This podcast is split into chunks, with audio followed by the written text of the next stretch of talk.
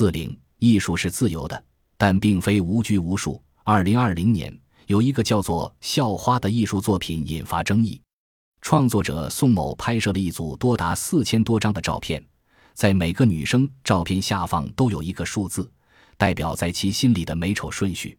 比如，一个女孩背着包，手里提个塑料袋，下面标着四千三百零六，这代表这个女孩在他心里处于第四千三百零六名。宋某毫不忌讳地承认，这些照片都是偷拍的。这组偷拍女生并按颜值排序的作品引起广泛争议，展方将作品撤下并回应，发现作品不尊重女性，将进行闭馆调整。这种偷拍行为侵犯了当事人的肖像权。民法典对《民法通则》的一个重要修改是删除了以盈利为目的的构成要件，只要未经肖像权人同意制作、使用、公开肖像权人肖像的行为就属于侵权行为。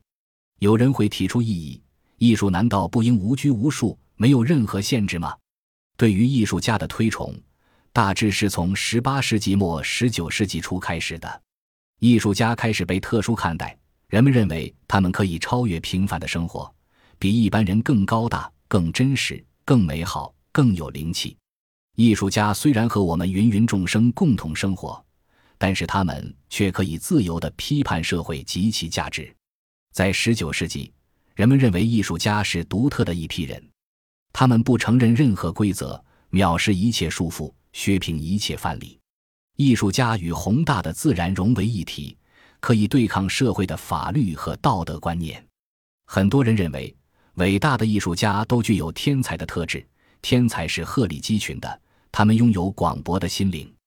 审美的规律和法则会给天才戴上镣铐。天才无法忍受平淡无奇。根据耶鲁大学历史学家弗兰克特纳的洞见，对艺术家的推崇主要是人们对浪漫主义和乌托邦思想的向往。